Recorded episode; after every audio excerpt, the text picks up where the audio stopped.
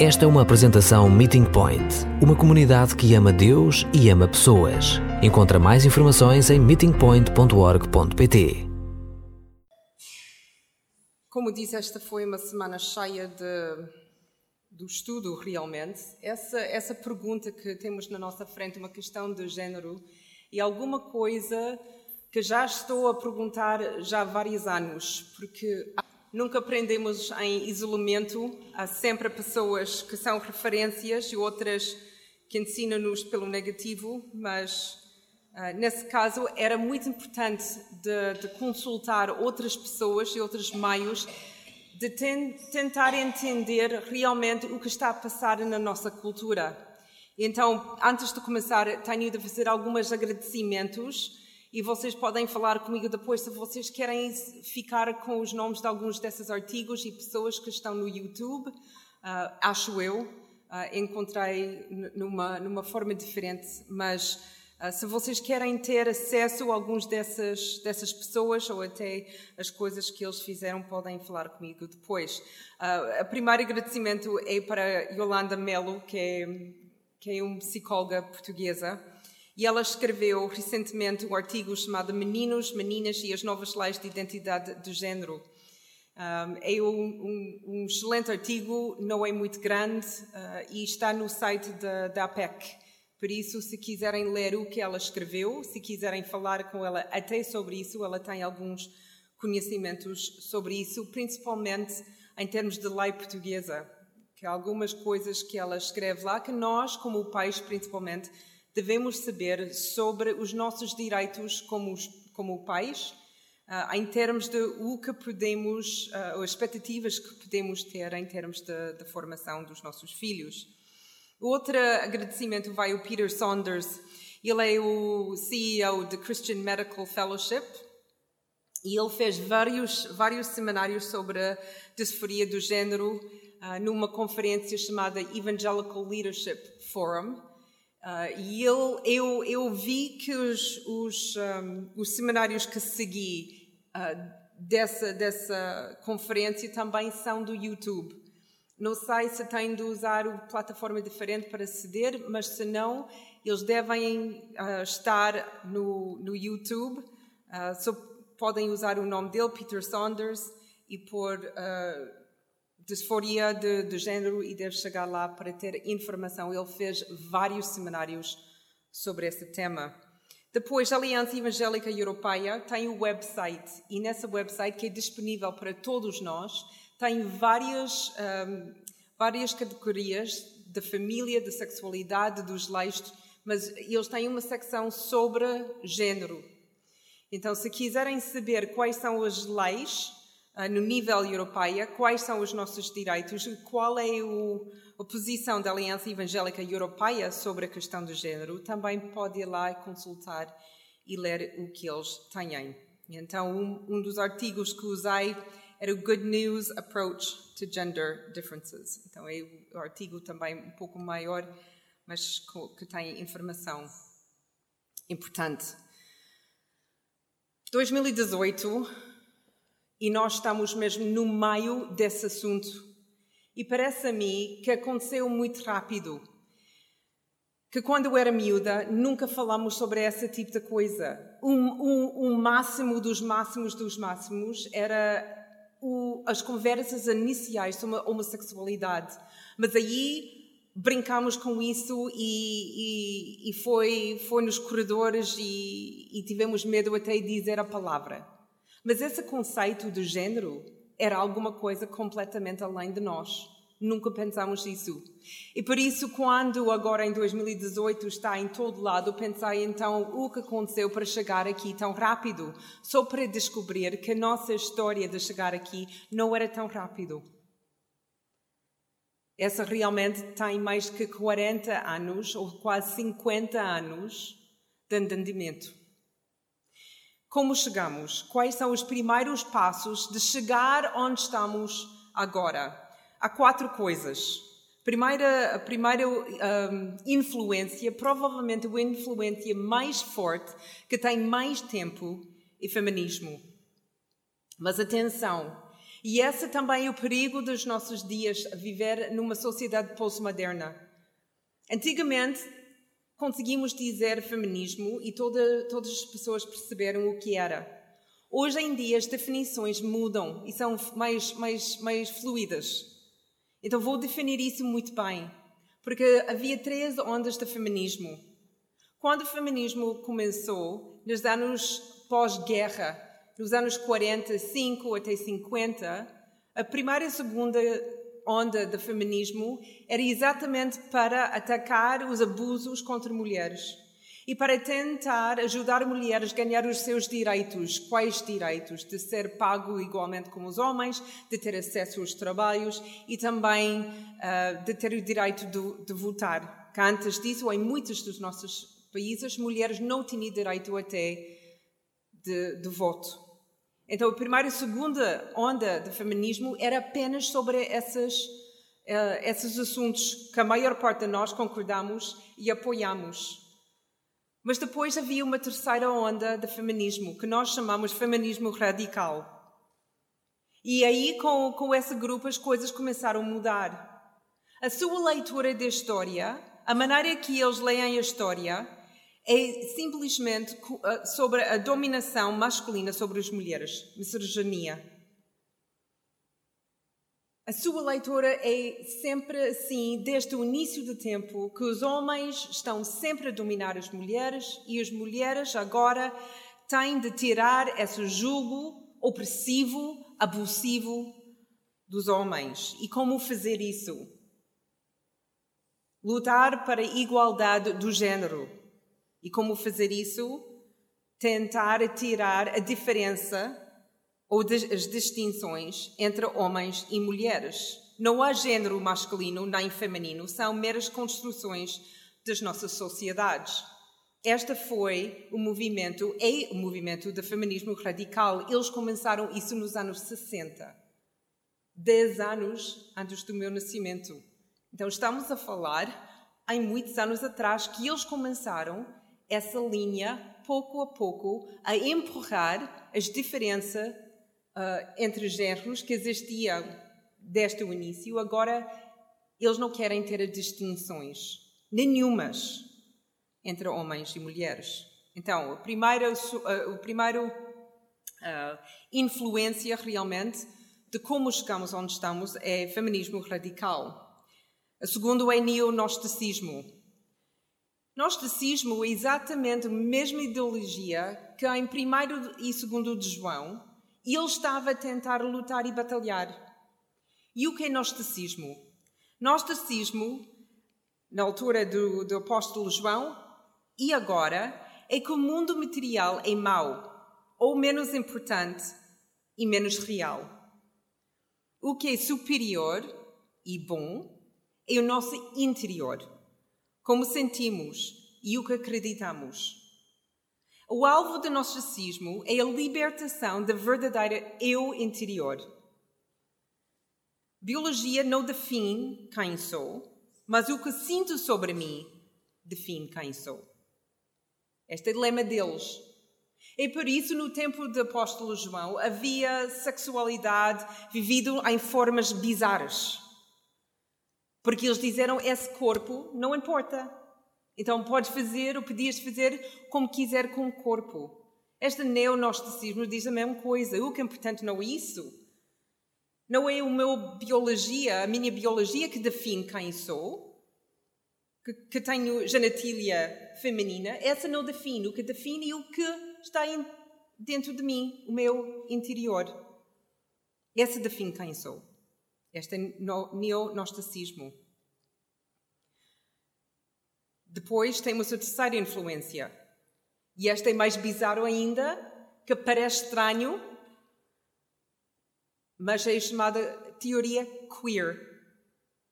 Não há tradução em português. É o nome de teoria. É a teoria queer.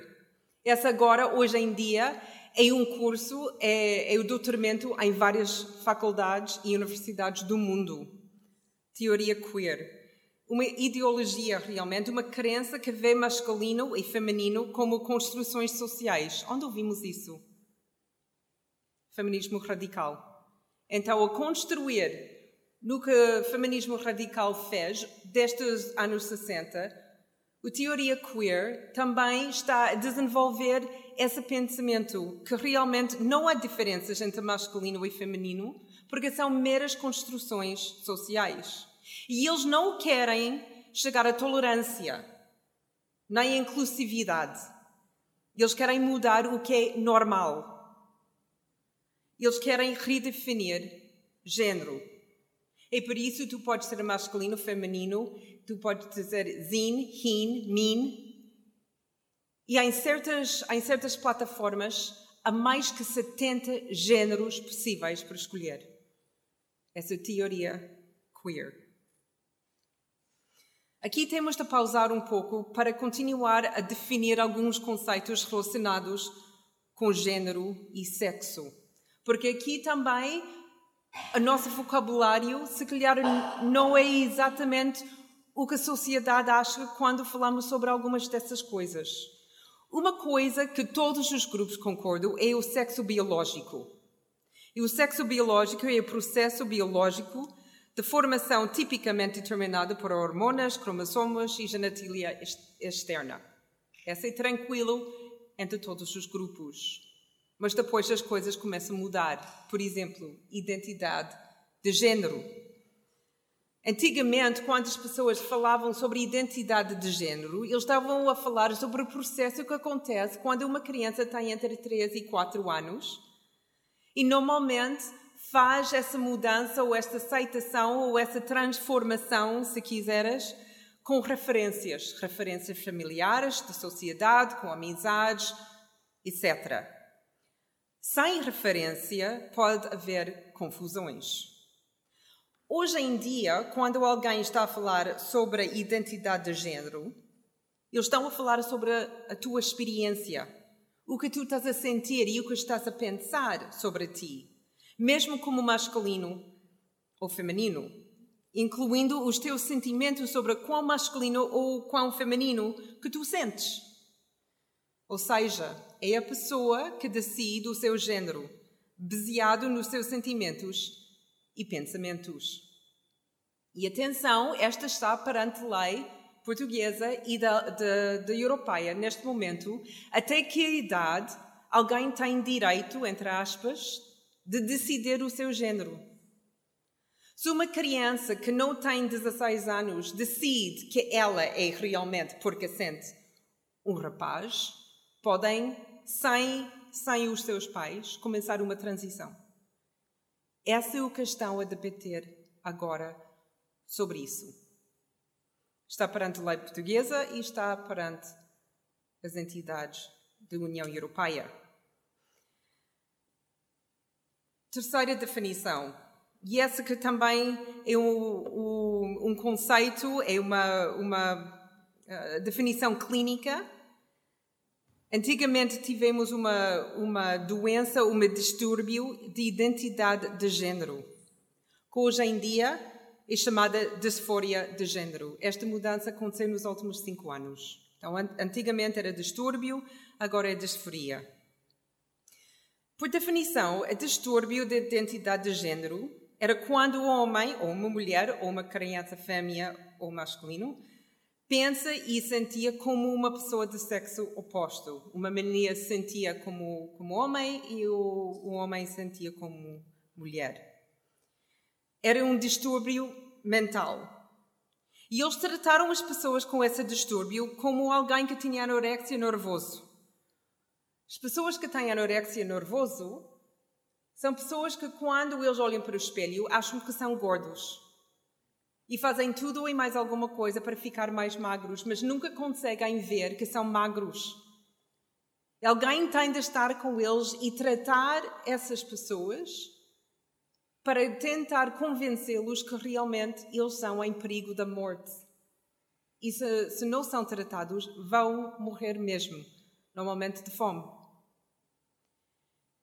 E essa, essa uh, distúrbio de identidade de género era tratado assim. Se um, um homem chegou ao psicólogo e disse que se sentia como mulher, eles trabalhavam nisso para mudar a ideia sobre a sua identidade, de tentar ajudar ele a ficar uh, equilibrada como ele pensava de si mesmo. Hoje em dia, essa definição mudou completamente para disforia de género. E isso é só um problema, o disforia de género é só um problema ou algo que precisa de ser tratado se causar angústia profunda. Além disso, deve ser considerado como uma variante normal e deve ser aceitado e não tratado. Ou seja, cinco anos atrás, o homem que achava que era mulher seria tratado como distúrbio mental.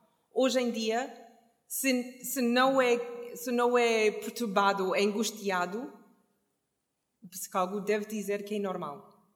É apenas uma variante. Até agora falamos sobre as três influências: feminismo radical, neonosticismo, teoria queer e o quatro e mais poderoso, se calhar, de todos, é o, é o poder do média. A agenda feminismo radical, gnosticismo e teoria queer foi passado pelo Hollywood que atinge todo o mundo, principalmente no mundo ocidental, desde os anos 60. Se vocês têm tempo um dia para seguir alguns programas, por exemplo, escolhem os comédias, desde os anos 60 até agora, vocês literalmente conseguem ver a agenda passar muito devagar sobre, por exemplo, a opinião sobre, sobre homossexuais como eles foram tratados nos anos 60 e como são tratados hoje em dia. Quantos eram no passado e agora quantos são no presente. Começou nos anos 60, mas foi sempre presente e crescente até ficou normal. Hoje em dia, nos programas de televisão, é normal de ter alguém homossexual ou uh, com questões de género. A mensagem geral do Hollywood ou dos média que eles querem passar é liberdade de vergonha, ódio e preconceito. E eles fazem isso com uma exageração do que é normal. Ou seja, eu disse que hoje em dia nos programas, nos filmes, nas músicas, é comum, é tema comum. Quando sou um em 10 mil homens e um em 30 mil mulheres tem disforia de género. É raro, é raríssimo de ter complicações ou até questões de género. Mas porque faz parte de uma agenda maior de destruir as diferenças de género, de ficar sem género, de mudar o que é normal, os média promovem isso como normal, quando não é normal. E aqui estamos em 2018 e a nossa pergunta é agora o que, o, que, o que vamos fazer com isso? O que devemos fazer como cristãos? Uma coisa quando normalmente falamos sobre esse assunto e começamos, como diz antes, queixar. Ah, alguns anos atrás não era assim, as escolas não promoveram isso e tudo é horrível. E, e concordo, alguns anos atrás as coisas eram bem diferentes.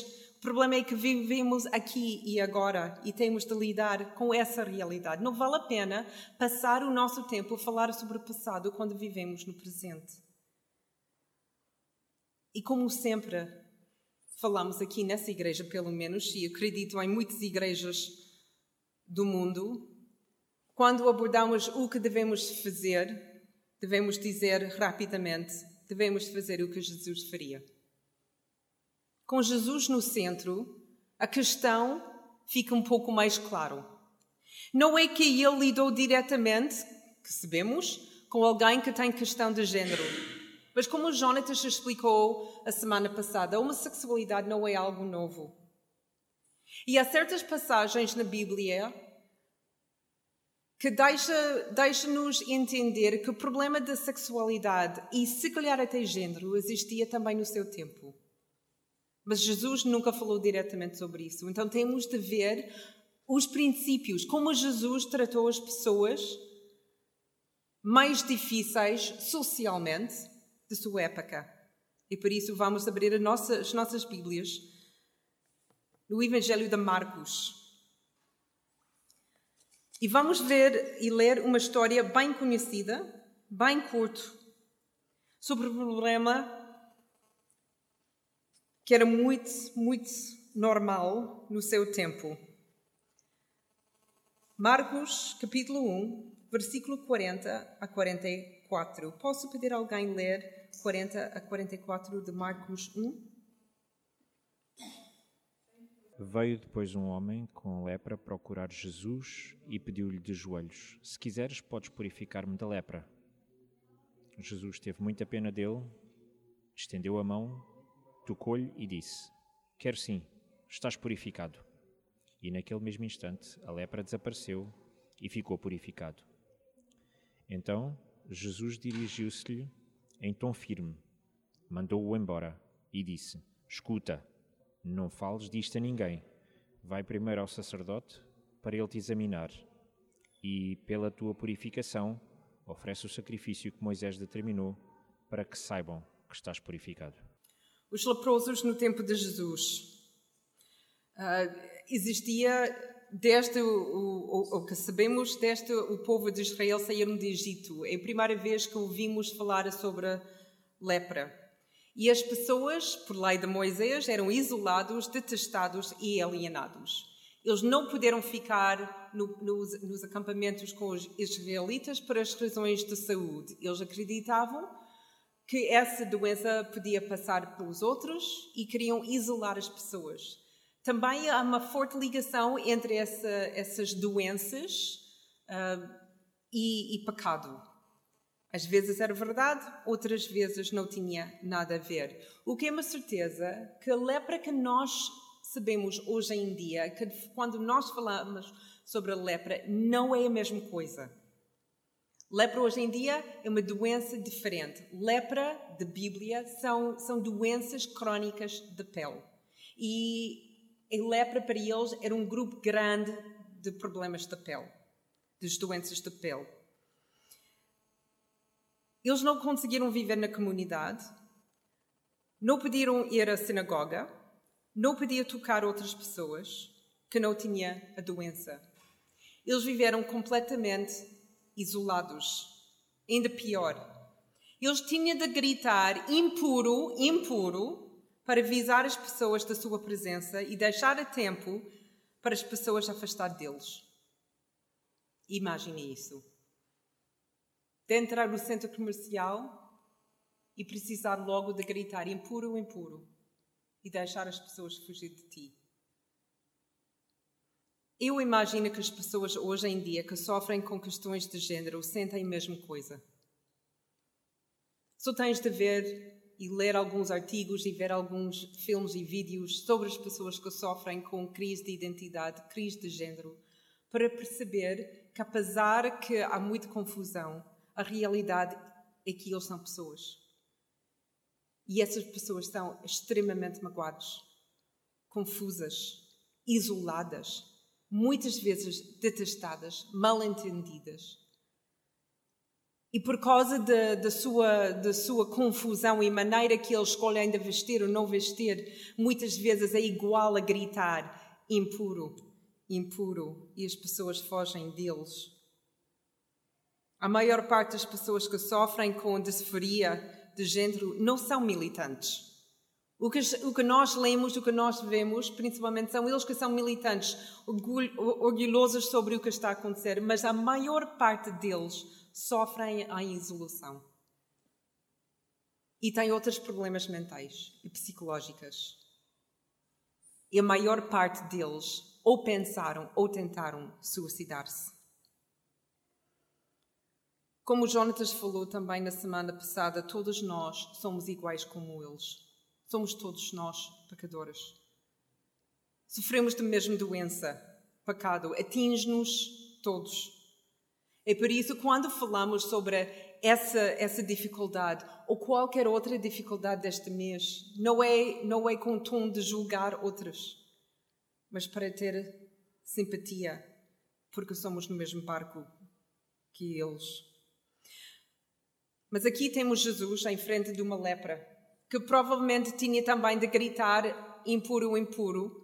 Mas ele, obviamente, ao longo do, do, seu tempo, este é o início do ministério de Jesus, mas por alguma razão, como, com alguma maneira, ele ouviu falar sobre Jesus. Se calhar ele conhecia pessoas curadas já pelo Jesus. Então o homem vai à procura de Jesus. E uma coisa que acho que é fascinante de Jesus, não só nesse episódio, mas em todos, é Jesus está disponível. Parece indiferente do que Jesus está a fazer. Se alguém precisa dele, ele está disponível. Jesus não foge. Ele não diz, ei, ei, ei, tu és lepra, calma aí, tu ficas ali, eu fico aqui. Nem ele diz, há outros casos pior que tu, nem diz, há outras pior, coisas uh, ou situações uh, mais fáceis para mim. O homem pede ajuda e Jesus está disponível para ajudar. O nosso medo, ou falta de compreensão, ou nossa frustração, ou nossa revolta até, torna-nos muitas vezes indisponíveis para as pessoas que sofrem com algumas desses problemas. Querem falar conosco, querem entender o nosso lado, querem ter algum alívio, mas nós, porque nós não compreendemos onde eles estão, nem, nem, nem a, profundidade do problema, fugimos porque temos medo. 1 João 4,18 O amor não conhece o medo. O amor verdadeiro afasta o medo. Não temos de ter medo de alguém que sofra com disforia de género. Não temos de ter medo de alguém militante que quer mudar o seu género. Temos de amá-los. Eles são confusos, eles têm dificuldades, também eu. Não com isso, mas com outras coisas. Amor perfeito afasta o medo. Então, Jesus está disponível. A segunda coisa que Jesus é ou faz, e ele ouve. É o homem que diz o que, o que ele está a sofrer. Ele explica: sou lepra. E depois ele diz: Eu quero ser curado. E Jesus está a ouvir. Até agora, Jesus realmente não disse muita coisa. Nós temos tendência de debater, argumentar ou tentar convencer. Que não é errado sempre. Mas pessoas querem ser ouvidos. E se calhar criamos mais dificuldades ou mais problemas quando nós começamos a conversa, quando nós insistimos do nosso ponto de vista, em vez de fazer o que Jesus fez Diz-me qual é o problema e o que tu queres. Imagina o que podia acontecer se nós dizemos isso aos nossos amigos, aos nossos colegas. Deixamos tempo para eles, para as pessoas, explicar como estão a sentir e o que eles querem ou o que eles precisam. Esse calhar vai ajudar a nos definir realmente o que nós podemos fazer. Depois diz que Jesus tem compaixão. Muito compaixão. Ele tem perante dele um homem que está a sofrer de uma doença crónica. Ele é ser humano que está a tratar pior do que um cão, porque as pessoas ainda tocaram em cães, mas não nele. Quantas vezes que tratamos pessoas que são diferentes que nós, com mão estendida e pé atrás. E não conseguimos chegar ao ponto de ter compaixão para com eles. Jesus tinha compaixão e muito compaixão. E depois ele faz alguma coisa completamente desnecessário. Ele toca no homem. Nós sabemos, pelas outras histórias, que Jesus não tinha de tocar ninguém, nem tinha de estar ao pé da pessoa para curar a pessoa. Mas Jesus, com uma lepra, como alguém que tinha lepra, tocou. Ele não tinha de, mas ele fez, como sempre, o que ninguém quer fazer. Quantos anos essa homem não tinha alguém a tocar? Foi um gesto totalmente humano que deu dignidade a este homem. Estamos prestes de tocar as pessoas que têm disforia de género? Pessoas que acham que são mulheres quando são homens e vice-versa? Tocamos neles? Aqui nessa igreja somos famosas, mesmo famosas para dar abraços. Abraçamos essas pessoas? Mesmo do coração? Deixamos os nossos filhos abraçá-los? Ou afastamos os nossos filhos? Jesus tocou. E depois Jesus cura o homem em duas maneiras diferentes. É importante de ler isso na passagem. Primeiro, ele curou fisicamente. Naquele mesmo instante, a lepra desapareceu. E logo depois, diz: e ficou purificado. Primeiro curou fisicamente, depois curou, no mesmo tempo, realmente, espiritualmente. Jesus nunca deixa as pessoas com uma cura em falta. Ele nunca curou a pessoa da sua doença física sem curou a pessoa de coração. Vemos isso também a semana passada com a mulher apanhada em adultério. Ele salvou a sua vida, mas depois, e, e não peques mais. As duas coisas, lado a lado, sempre. Missão integral, uma missão holística, restaurar ao homem e a sua comunidade e a sua fé e a sua sociedade. A cura era completa. E essa tem de ser também a nossa postura entre qualquer pecado que nós temos na nossa frente ajudar a pessoa na cura psicológica, nesse caso, mas também não deixar a pessoa a sofrer espiritualmente. A Igreja de Jesus tem de ser uma comunidade que ama e que restaura, uma comunidade redentora. Essa deve ser a nossa missão, é a nossa missão. Até nós temos, se vocês vão ao, YouVersion e ler até o fim do nosso, do nosso alinhamento hoje, a última coisa que está mesmo em baixo é nós somos uma igreja que ama Deus e ama pessoas. É boa e fixe. Mas se está lá é porque vivemos isso. Se não, André, semana que vem, tira. Porque não quero viver uma mentira. Essa igreja, todas as igrejas de Jesus devem ser comunidades redentoras. E isso não quer dizer que abraçamos todos que vêm cá como são e nunca têm de mudar. Para ser uma comunidade que restaura, quer dizer espiritualmente também. E confrontar as pessoas com a verdade, com esse assunto e com todos os outros. Porque chegamos a ponto que nós temos de perguntar, então, mas o que realmente Deus quer de nós? Jesus fez o que ele fez. E compreendemos, não é, não é rocket science, como dizemos, esta não é difícil. Mas nós, aqui, como lidamos com isso na realidade? Eu tenho quatro coisas, imagina que há muito mais. Mas, em primeiro lugar, é lembrar quem é o nosso inimigo e quem não é o nosso inimigo.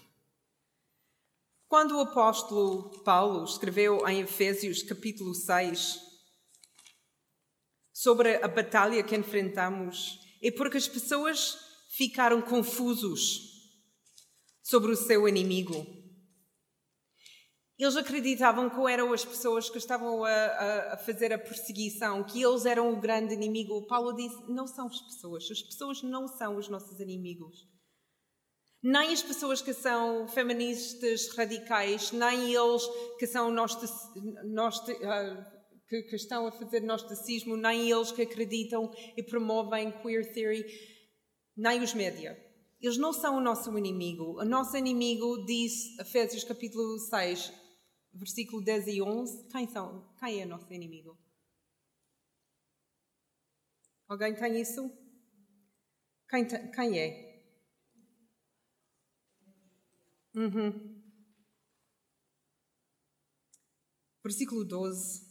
Pois não é contra seres humanos que temos de combater, mas contra poderes e autoridades que dominam este mundo de escuridão e contra os espíritos do mal que não se veem. Esse é nosso inimigo. Nós lidamos com pessoas.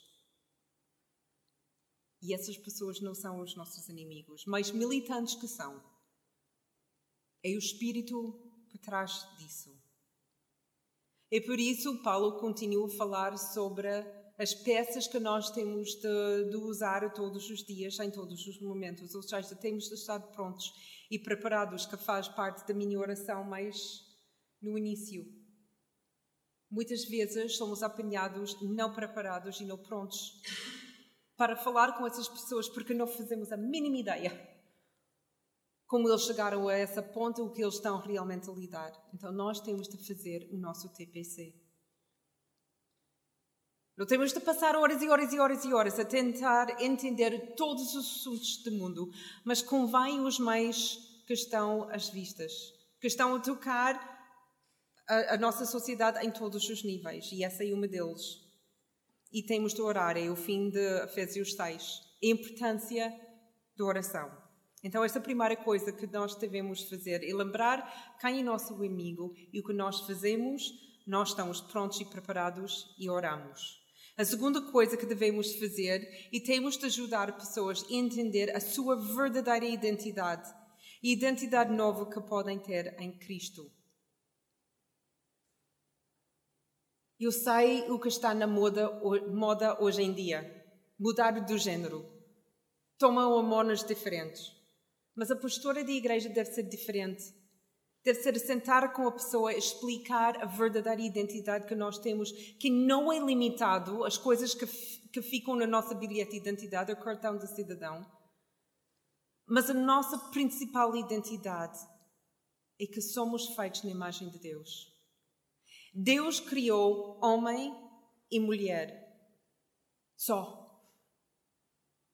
E depois ele disse: e é bom. Se ele tinha dito, é ok, vamos ver, vamos criar mais, depois essa não é uma discussão que podemos ter. Mas ele criou homens e ele criou mulheres e diz, essa é bom. E cada lado representa alguma parte de Deus. Somos a imagem dele. Segundo Coríntios, capítulo 5, versículo 17. 2 Coríntios 5, 17, é que quando alguém está unido a Cristo, torna-se uma pessoa nova. As coisas antigas passaram, tudo é novo. Essa é a nossa nova identidade em Cristo. Não temos de ser igual. Cristo muda tudo em nós. Mas ainda vivemos num mundo imperfeito e temos de viver com realidade, e essa realidade que vai haver dificuldades, dores e sofrimentos. Não quer dizer se alguém que está a sofrer de disforia do género, tornando crente, vai ser o problema resolvido. Essa seria uma mentira grave. Mas agora ele tem uma nova identidade. A realidade é que somos todos pecadores. É impossível que não vamos receber cura completa nesse mundo. Apocalipse, ah, capítulo 21, versículo 4, explica a nossa vida no céu, com Jesus, no fim e para o resto da eternidade. E só nesse momento que não vai haver sofrimento, nem lágrimas, nem doenças. Até Apocalipse 21, 4, vivemos nesse mundo que tem problemas. Então, nós não devemos ficar chocados com a homossexualidade, assassinos, a, a violações e a confusão de género, porque este mundo tem pecado. Mas ainda assim podemos continuar a viver com esperanças, esperança e partilhar essa esperança. João 10, 10 segunda parte, é válido. Eu venho para dar vida e vida abundante. E alguém que está a sofrer com pecado, ou seja, todos nós, ainda conseguimos ter uma vida boa. Complicada em certas áreas, mas ainda assim, a promessa de Jesus é uma vida boa. Terceira coisa que temos de fazer, temos de continuar a missão de Jesus e com a mente de Jesus. Jesus sempre chamou as pessoas para arrependimento e fé. E a nossa mensagem não muda com o tempo nem com a cultura. E parece a mim que andamos em ondas ao longo, ao longo dos, das gerações. Fizemos justiça social e depois fizemos evangelismo. Depois uh, trabalho social e depois evangelismo. Enquanto nós devemos fazer trabalho social e evangelismo sempre paralelo. Sempre até não, não só paralelo, mas juntos. Missão holística, missão integral. Essa é ter o mente de Jesus trabalhar com pessoas na sua realidade e, e, na sua cultura, mas sempre a chamar eles para arrependimento e fé. Também temos de confiar que Jesus tem poder para nos ajudar com as coisas mais difíceis que enfrentamos. Ele entende todas as nossas dificuldades. Essa para Jesus não é tão complicado.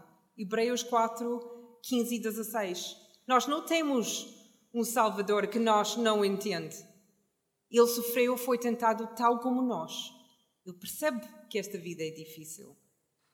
E ele ajuda-nos, Romanos 8, 26. Quando nem temos palavras para explicar a nossa angústia, as nossas dificuldades, o Espírito Santo já está perante Deus, a gritar com Deus por causa de, de nós. Antes de nós ter as palavras prontas. Romanos 12, 1 e 2. Vivemos como ser vivos, sacrificados, sacrifícios vivos. Como fazemos isso? A renovação da mente. Diariamente. O pecado começa aqui primeiro e aqui, no coração e na mente.